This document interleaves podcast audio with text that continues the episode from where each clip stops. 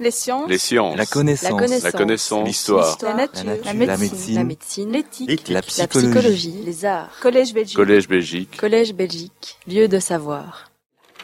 Je vous remercie Voilà. infiniment de cette si chaleureuse euh, entrée en matière. Je vous, je vous remercie aussi de, de m'avoir ouvert les portes de, cette, euh, de cet édifice et je vais tâcher d'y faire entendre une voix euh, à peu près cohérente, à défaut d'être fluide, puisqu'elle est chargée de bactéries ou de virus. Je pense que vous l'aurez entendu et si une quinte de tout euh, gêne un peu la, cohérence de mon propos, je vous prie de m'en excuser.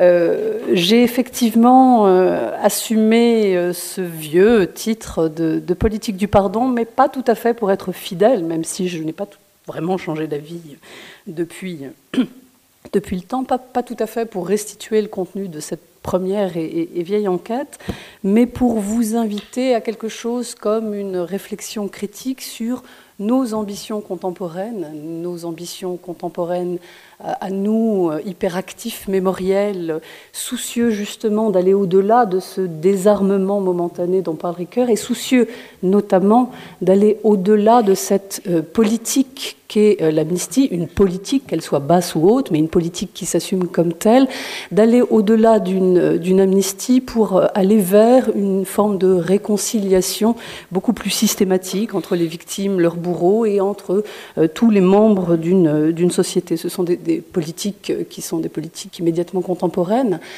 L'amnistie a été assez largement critiquée et, et, notre présidente a rappelé notamment les attaques de certaines organisations internationales.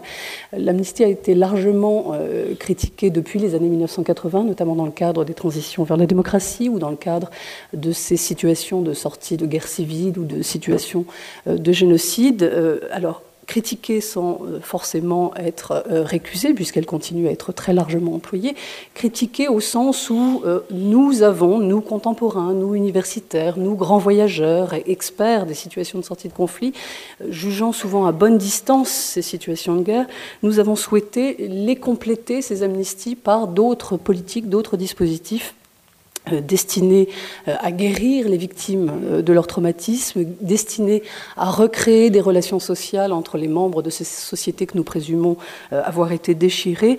Nous avons euh, multiplié depuis les années 80-90 divers moyens de reconstruire du tissu social, de parvenir à une véritable paix, à un complet désarmement des âmes et des cœurs, à établir des concordes civiles authentiques. Et c'est cette ambition-là que je voudrais essayer de critiquer à partir de quelques angles, même si euh, j'aimerais qu'elle soit tenue, cette ambition, de critiquer à partir de quelques angles et en essayant de vous faire visiter brièvement euh, quelques expériences. Alors, nous, contemporains, nous voulons réconcilier les sociétés après que des guerres civiles, des répressions dictatoriales ou des génocides ont pris fin. Nous voulons les réconcilier. Nous voulons amener les victimes à accorder leur pardon euh, à des bourreaux qui sont supposés euh, l'avoir euh, l'avoir demandé. Nous voulons réconcilier ces sociétés nous le voulons d'autant plus fort que c'est impossible, que les situations de violence qui sont concernées rendent ce pardon, rendent cette réconciliation impossible. Le rendent pragmatiquement impossible parce que les demandes des uns et des autres, et notamment les demandes de justice de certaines victimes, sont inconciliables en regard de la puissance encore détenue par ceux qui hier euh, exerçaient euh, ou étaient responsables d'actes violents. Euh, la réconciliation, le pardon sont aussi humainement impossibles parce que les morts sont trop nombreux, parce que les conditions de leur disparition euh, sont atroces, parce que les victimes sont mortes et que dès lors qu'elles sont mortes, elles ne peuvent plus demander pardon, parce que les survivants euh, sont euh, taiseux ou bien au contraire très bavards et décidés à obtenir justice, parce que les coupables, dont certains sont aussi des victimes, sont peu décidés à demander pardon et n'ont parfois pas même euh, conscience de la faute euh, qu'ils ont commise. Euh, ce projet est aussi logiquement impossible dès lors que se réconcilier supposerait que nous nous mettions d'accord sur ce qui s'est passé, que nous acceptions de nous accorder sur une qualification de la violence politique qui a eu lieu, que nous nous mettions d'accord donc sur une vérité, puisque c'est aussi un maître mot aujourd'hui quelque chose qui semblait manquer au dispositif amnistiant, nous voulons établir une vérité. Or, euh, on sait euh, qu'il n'y a rien de plus difficile à qualifier euh, que la violence politique et qu'il est très difficile de le faire autrement que dans le conflit. Il me semble qu'il y a là quelque chose comme un paradoxe à vouloir d'emblée, sitôt la guerre terminée, dire ce qui est advenu, établir une vérité sur laquelle nous puissions nous accorder, et puis même, et c'est notre ambition de contemporain, parvenir à partir de là à créer au-delà de la cohabitation, une concorde civile, parvenir même à amener euh, chacun à être en paix avec lui-même, les victimes à faire leur deuil, les coupables à reconnaître euh, les actes commis. Euh, il y a là quelque chose comme une ambition extrême à vouloir qualifier la violence et à le faire vite, alors même que cette qualification de la violence, et les sciences sociales ont d'ailleurs renoncé à établir, à poser une définition objective de la violence, cette qualification de la violence est un processus éminemment conflictuel. Paradoxe donc d'une réconciliation qui est un conflit réconciliation, c'est dans cette mesure-là un processus conflictuel. Alors, c'est euh, humainement, pragmatiquement, logiquement impossible, et pourtant nous nous obstinons, nous contemporains, nous voulons réconcilier. Euh, alors que nous nous contentions, et euh, Stéphane Gacon l'a rappelé très précisément, nous nous contentions hier souvent de pacifier injustement, c'est en tout cas comme ça qu'on qualifie ces politiques-là aujourd'hui, le vainqueur jugeait, et c'était alors euh, une justice politique, un peu plus tard il amnistiait, ou bien euh, le demi-vainqueur et le demi-vaincu euh, s'accordaient sur une amnistie, c'était la manière de faire hier, hein, et c'était une manière hautement politique. Aristote, dans la Constitution d'Athènes, qualifie cette manière de mettre fin à la guerre civile de manière la plus politique.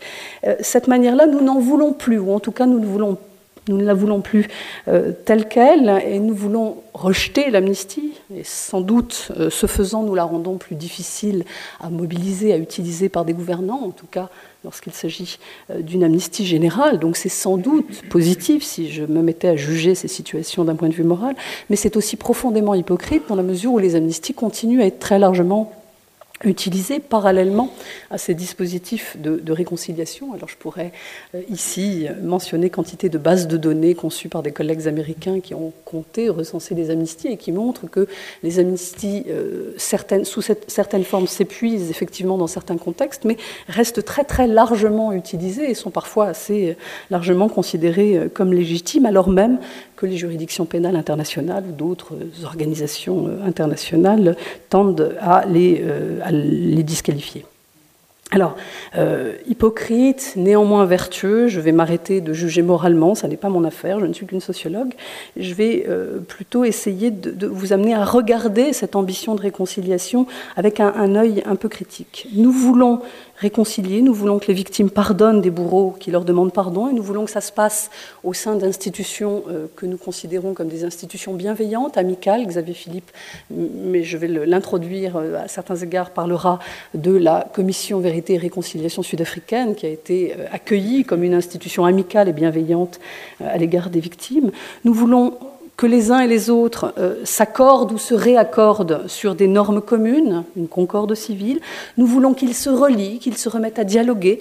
Nous voulons aussi qu'ils soient guéris, que les victimes fassent leur deuil, que euh, les coupables retrouvent une forme de morale euh, normale, que les uns et les autres soient libérés de traumatismes que nous leur supposons communs.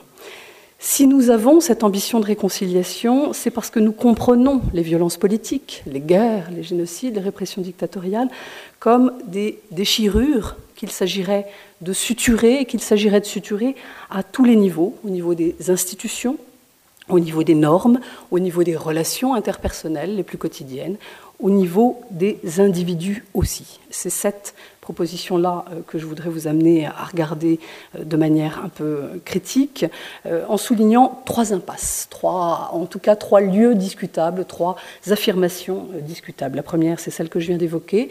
Nous voulons réconcilier les sociétés d'après-violence parce que nous les pensons déchirées et nous pensons donc de ce point de vue-là que ces sociétés-là ne se remettent jamais tout à fait des violences politiques qu'elles ont connues. La France traîne encore son passé, euh, celui de la guerre d'Algérie.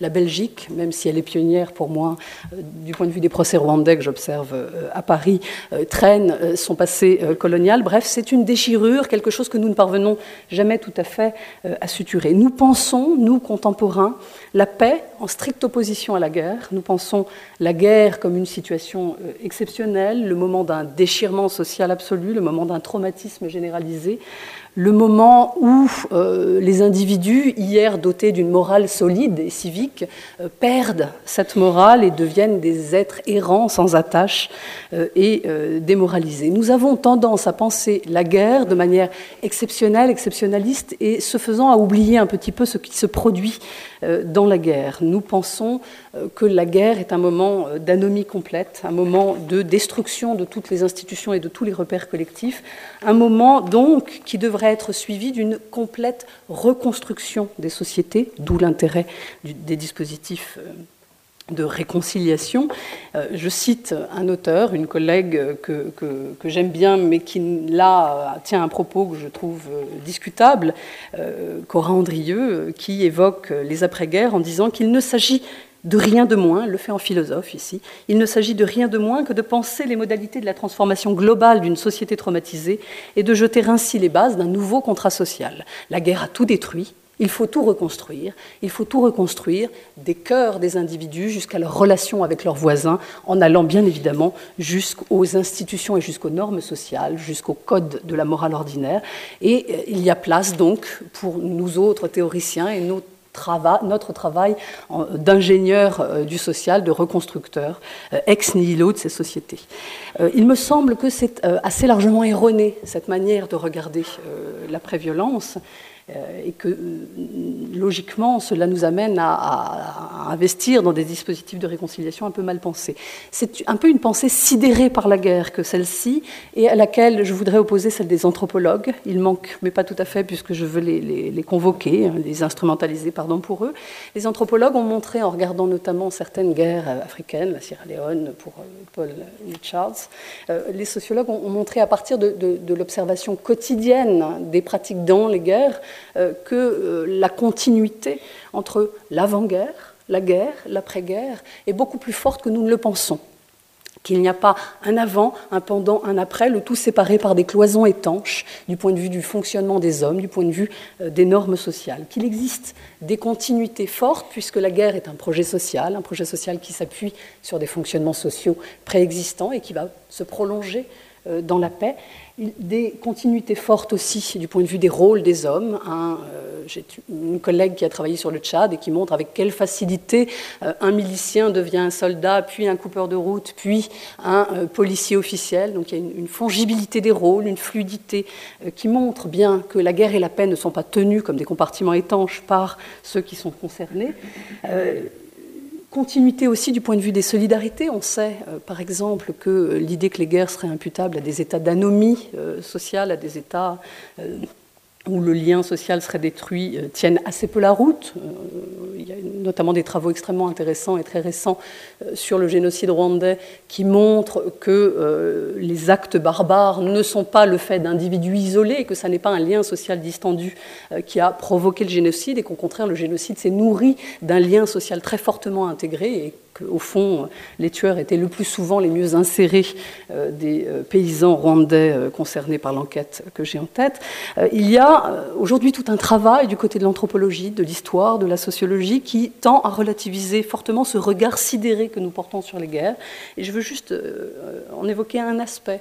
L'idée que la morale hein, d'avant-guerre n'aurait rien à voir avec la morale pendant la guerre et qu'elle n'aurait non plus rien à voir l'une et l'autre avec la morale de la l'après-guerre, qu'au fond, euh, nous serions des sauvages pendant la guerre et que ce sont ces sauvages qu'il s'agirait de, réformer euh, dans l'après-guerre.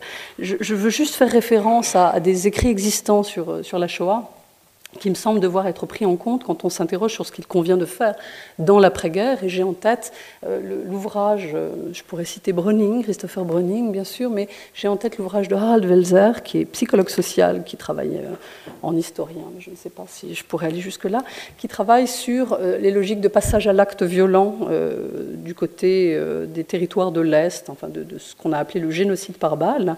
et il évoque un épisode, une anecdote que je vais vous livrer telle qu'elle, elle est assez brutale et je vais vous montrer comment lui l'interprète et ce qu'on peut en tirer pour comprendre ce problème des, continuités entre guerre et paix.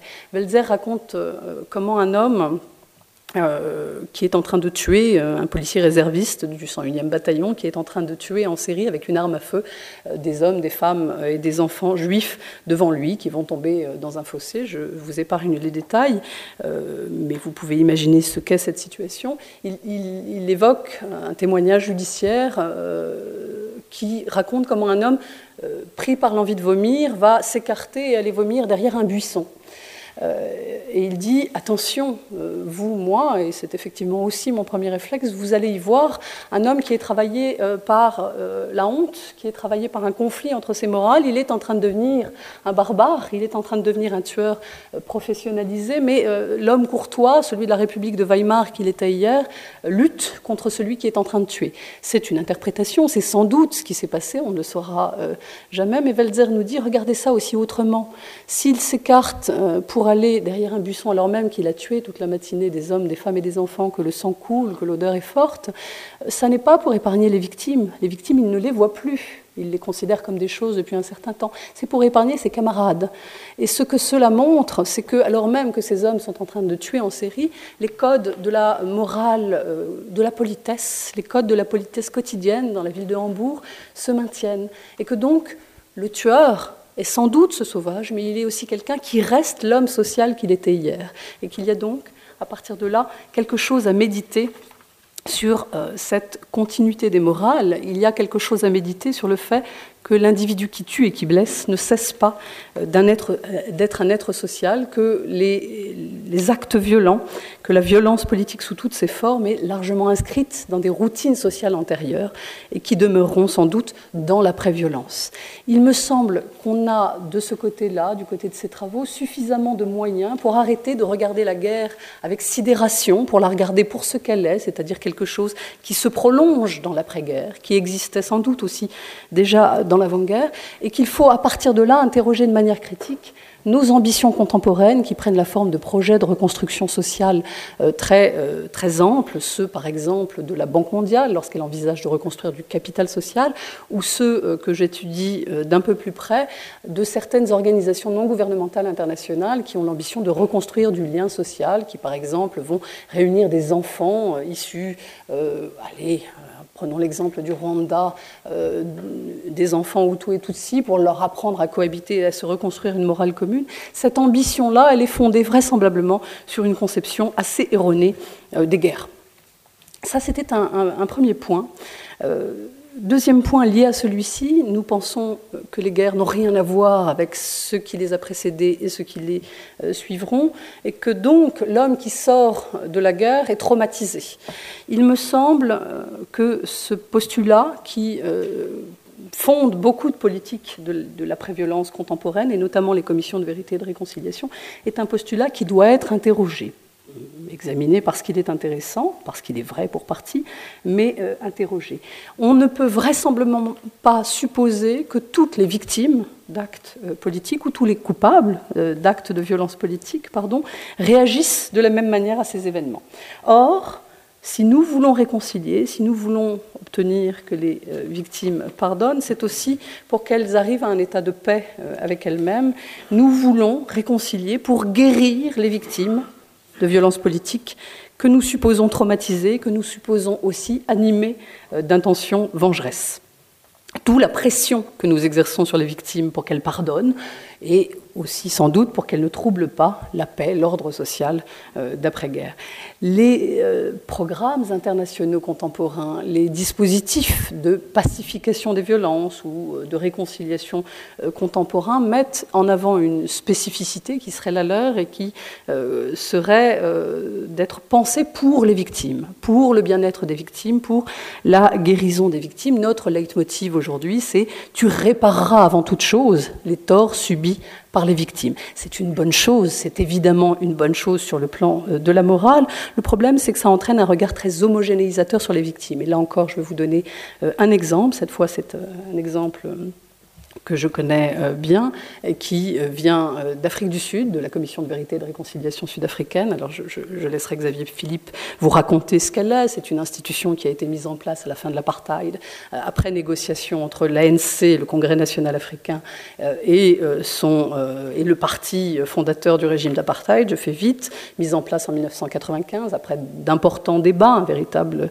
dialogue conduit sous, sous l'égide de, de Nelson Mandela. Cette commission euh, qui a été euh, appelée par certains euh, tribunal des larmes, mais par d'autres plus sceptiques commission Kleenex, est une commission qui a été accueillie comme une institution exceptionnelle, ce qu'elle est en large partie, parce qu'elle était capable de donner un espace public aux victimes espace public euh, aux victimes, dans le cadre de la Commission sur les violations des droits de l'homme, espace public donné aux victimes pour qu'elles racontent leur version des événements, les violences subies par leurs proches euh, ou par elles-mêmes, face à des membres de la Commission euh, très soucieux de faire preuve d'une grande bienveillance à leur égard, alors avec force rituelle, et notamment beaucoup de rituels religieux, mais aussi avec une simple chaleur humaine.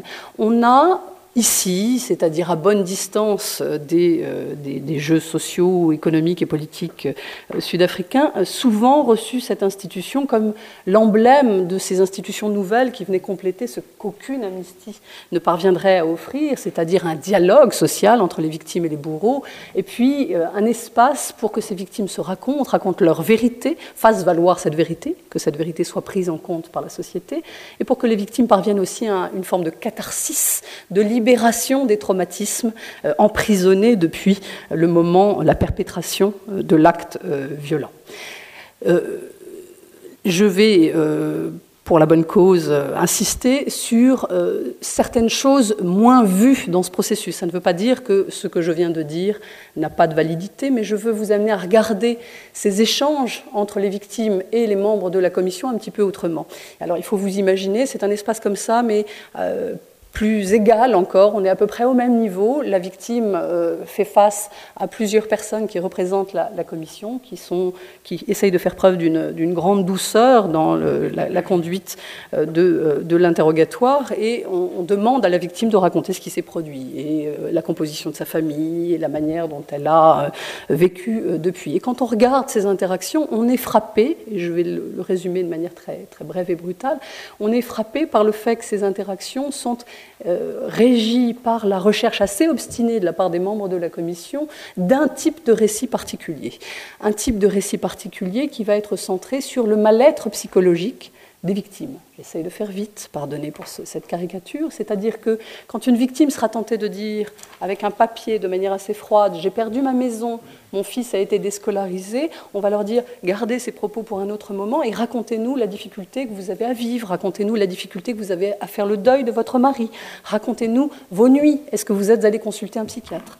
Quand une victime qui par exemple pourrait être la veuve d'un ancien euh, membre du mouvement de libération, enfin de, lutte contre l'apartheid, euh, va être tenté euh, de rappeler en des termes politiques ce qui se jouait là, c'est-à-dire qui a tué qui et pourquoi et quelle était la cause politique défendue, on va demander à cette personne de ne pas employer les termes, les qualificatifs politiques et certainement pas les insultes politiques qui avaient cours, ça a eu lieu parfois devant la commission.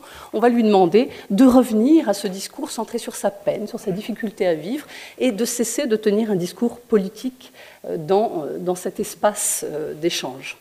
Euh, il me semble euh, que euh, cette manière qu'a eue la commission de vérité sud-africaine et beaucoup d'autres avec elle d'orienter les échanges et les récits et les vérités des victimes vers ces vérités psychologiques, vers cette, ce récit centré sur la peine, cette manière aussi évidemment de dépolitiser les échanges, on pourrait le voir comme ça, montre une, ambiguïté de nos dispositifs de, réconciliation, par ailleurs euh, adossés ici comme dans beaucoup d'autres pays euh, sur euh, l'amnistie. Il me semble que quand une victime pleure, et on a beaucoup montré ici à l'époque d'images de victimes pleurant, elle ne pleure pas seulement parce qu'elle a mal, parce qu'elle n'arrive pas à faire son deuil, parce qu'elle regrette son disparu, elle peut aussi pleurer de rage, et de rage politique, pleurer aussi de colère, ou elle peut pleurer pour apitoyer euh, les membres d'une institution. Et je suis désolée, mais je peux le dire sans leur porter préjudice, parce que c'est de bonne guerre ou de bonne politique que de réclamer réparation euh, d'un préjudice, parce qu'on peut aussi pleurer pour apitoyer et que ça n'est pas euh, forcément une chose condamnable. En tout cas, elle, elle peut le faire de diverses manières. Nous avons aujourd'hui, nous, tendance à ne voir des victimes, dans les victimes, que des êtres pleurant un proche, que des êtres travaillés par le traumatisme, que des êtres travaillés par la douleur du deuil. Or, je pense qu'on devrait leur faire le crédit d'être des personnes aussi plurielles que nous autres et d'être capables de formuler des demandes euh, plurielles, d'être capables de vouloir insulter euh, l'ancien euh, bourreau, d'être capable de réclamer une maison, comme d'être capable d'évoquer un deuil. Cette victime-là, elle vit plusieurs vies, elle a des émotions plurielles, elle a un rapport complexe avec l'institution et la commission de vérité et de réconciliation c'est euh, une euh, institution. Nous avons, dans nos ambitions de réconciliation, une tendance à ne prendre les victimes que comme nous voulons les prendre, cela est très fonctionnel politiquement, puisqu'il s'agit aussi de leur demander de ne pas réactiver des conflits politiques un petit peu à la manière d'une amnistie à certains égards. C'est ça qui est paradoxal, c'est que ces dispositifs qui ont été pensés pour compléter des dispositifs amnistiants sont des dispositifs qui en reprennent la logique, c'est-à-dire logique d'apaisement et logique d'évitement de sujets qui fâchent, de sujets euh, trop politiques. Alors, je pourrais à partir de là vous emmener vers, euh, vers mes terrains euh, plus récent et vous amener à regarder ce que sont les, programmes de, pacification par le bas et justement à vous montrer euh, comment euh, nous commettons souvent l'erreur de rechercher de la réconciliation comme si nous formions une famille, de, vouloir réconcilier les personnes une à une, de faire, d'amener la victime à parler à son bourreau, d'amener les voisins à, se réconcilier autour de normes communes et donc l'erreur que nous commettons de ne pas voir que la société n'est pas nécessairement fondée sur une morale commune, sur une conception de l'histoire partagée, ni la France ni la Belgique ne pourraient prétendre le contraire. Je, euh, ne vais pas aller vers, ces programmes-là, je vais juste euh, conclure dans un troisième temps par une, réflexion plus large à partir de ces ambitions trop poussées, de ces présomptions, de ces propos un peu vaniteux de réconciliateurs euh, qui sont les nôtres, et, vous amener à, voir, à réfléchir plus largement aux politiques de mémoire regarder ce que les victimes, les bourreaux, les victimes bourreaux, les politiques, les publics, les témoins, peu importe, euh, engagent réellement dans l'échange, comme c'est euh, le cas du côté de la commission de vérité et de réconciliation, implique de ne plus regarder les politiques d'après-conflit euh, de la même manière. Cela implique de les regarder comme des relations sociales assez largement ordinaires et routinières, pas seulement comme des moments où la sincérité des personnes se rencontre autour d'un récit partagé sur la violence. Ce sont des relations sociales assez largement ordinaires, ce sont aussi des relations politiques. Et ces projets de réconciliation où l'on voudrait que les, personnes se révèlent, accèdent à leur vérité et à la paix intérieure, euh, sont aussi des dispositifs largement politiques. Et, là, je, vais faire un pas de côté et vous amener à regarder euh, avec moi et surtout euh, avec Venn, hein, l'historien, Venn, très largement plébiscité par les, sociologues, un dispositif qui pourrait pour nous être emblématique d'un dispositif mémoriel. C'est la colonne Trajane. Euh, je ne sais pas si certains d'entre vous ont visité Rome. Euh, c'est une colonne euh, qui est, je dirais, cinq fois plus haute que cette salle. Elle est posée pas très loin du Colisée. Et sur le fût de cette colonne est enroulé un relief gravé en, spirale qui raconte la victoire de l'empereur Trajan sur les Daces. Elle a, été érigée en 113. Et Venn, qui est un une extraordinaire futée ironique, nous amène euh, à regarder cette colonne, et je vous amène à l'imaginer là, posée là, et dépassant, trouant, perçant le, le, toit, et à voir ça comme si c'était un dispositif mémoriel. Imaginons euh, que les noms de nos morts, euh, morts dans les colonies, morts dans nos guerres, morts dans les camps d'extermination, seraient gravés sur le fût de cette colonne. Venn nous dit, vous la voyez comme ça, cette colonne. Vous la voyez comme quelque chose qui euh, veut euh, édifier les citoyens, les passants, leur inculquer le sens de l'histoire, leur inculquer la victoire de l'empereur euh, Trajan les convertir donc en bons citoyens, leur donner une vérité historique commune. Vous la voyez comme ça, et pourtant, nous dit Venn, en souriant très largement, vous avez tort, parce que ce que vous ne voyez pas, c'est qu'on ne peut rien voir sur cette colonne. Personne ne voit rien. Le, fût, le récit de la guerre commence là, au-dessus du toit. Personne ne peut rien voir. C'est curieux qu'une colonne aussi magnifiquement mémorielle soit totalement illisible par le passant. Alors on peut imaginer des hélicoptères en 113 qui permettraient d'aller voir le récit. Et non, il faut la voir pour ce qu'elle est, nous dit Venn. Et ce qu'elle est, c'est une chose illisible. L'empereur n'a pas besoin d'inculquer le sens de l'histoire. L'empereur, le pouvoir de l'empereur est tel qu'il est invisible, illisible, il n'a pas besoin d'être lu, et c'est ça que montre l'empereur. C'est qu'il n'a même pas le besoin d'être lu. La colonne Trajane, c'est un dispositif écrasant par son, sa hauteur, écrasant par le pouvoir qu'il donne à voir. Venn, à partir de là, nous invite à une réflexion qui vaut pour les politiques, très directement dans son texte pour les politiques d'éducation civique euh, à l'école, qui vaut aussi pour nos politiques mémorielles et de pacification. Il dit, euh, là, vous voyez ce qu'est euh, l'apparat impérial, c'est-à-dire un pouvoir qui est sûr de lui, qui n'a besoin de convaincre personne. Et il nous invite à réfléchir à partir de là à nos ambitions, à nos, vanités contemporaines, qui sont des vanités de démocrates, c'est-à-dire que nous, nous avons besoin de lire ce qui est sur la colonne, et nous présumons que les citoyens, lorsqu'ils passent devant la colonne, vont apprendre cette histoire, vont en garder quelque chose, un petit trésor intérieur, une tolérance nouvelle.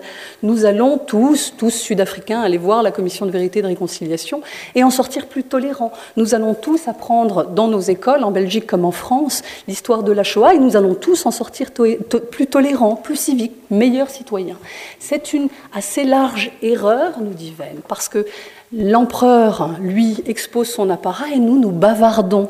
Nos politiques mémorielles, nos politiques d'éducation autour des leçons de l'histoire sont en grande partie des politiques de l'impuissance, et Henri Rousseau euh, recoupe euh, cette conclusion sur les politiques mémorielles, nous, avons de très grandes ambitions en matière de politique de mémoire ou en politique de sortie de conflit, et vraisemblablement, il faudrait plutôt les examiner comme des politiques de l'impuissance, et puis, pour finir un, petit peu plus vite que prévu, comme des politiques qui font mine de ne pas être des politiques quand l'amnistie, elle, se contentait d'affirmer euh, son, caractère politique. Voilà, je vais m'arrêter là.